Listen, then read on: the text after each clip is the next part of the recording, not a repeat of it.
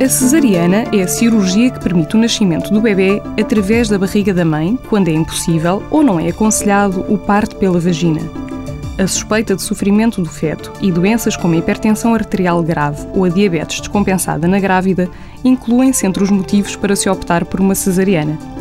Durante a cirurgia é dada uma anestesia regional à grávida, a chamada epidural, impedindo que sinta dores durante o parto, mas permitindo à mulher estar acordada e alerta durante o nascimento do bebê, respirando normalmente por si própria. Apesar da anestesia, é normal sentir um ligeiro desconforto ou sentir que lhe estão a tocar, mas a grávida não sentirá verdadeiramente dor. Apesar de ser geralmente segura, a cesariana é uma cirurgia e, como tal, tem alguns riscos associados, pelo que o parto por via vaginal deve, sempre que possível, ser preferido pelos seus vários benefícios. Para mais informações, consulte a página do Facebook do programa Harvard Medical School Portugal.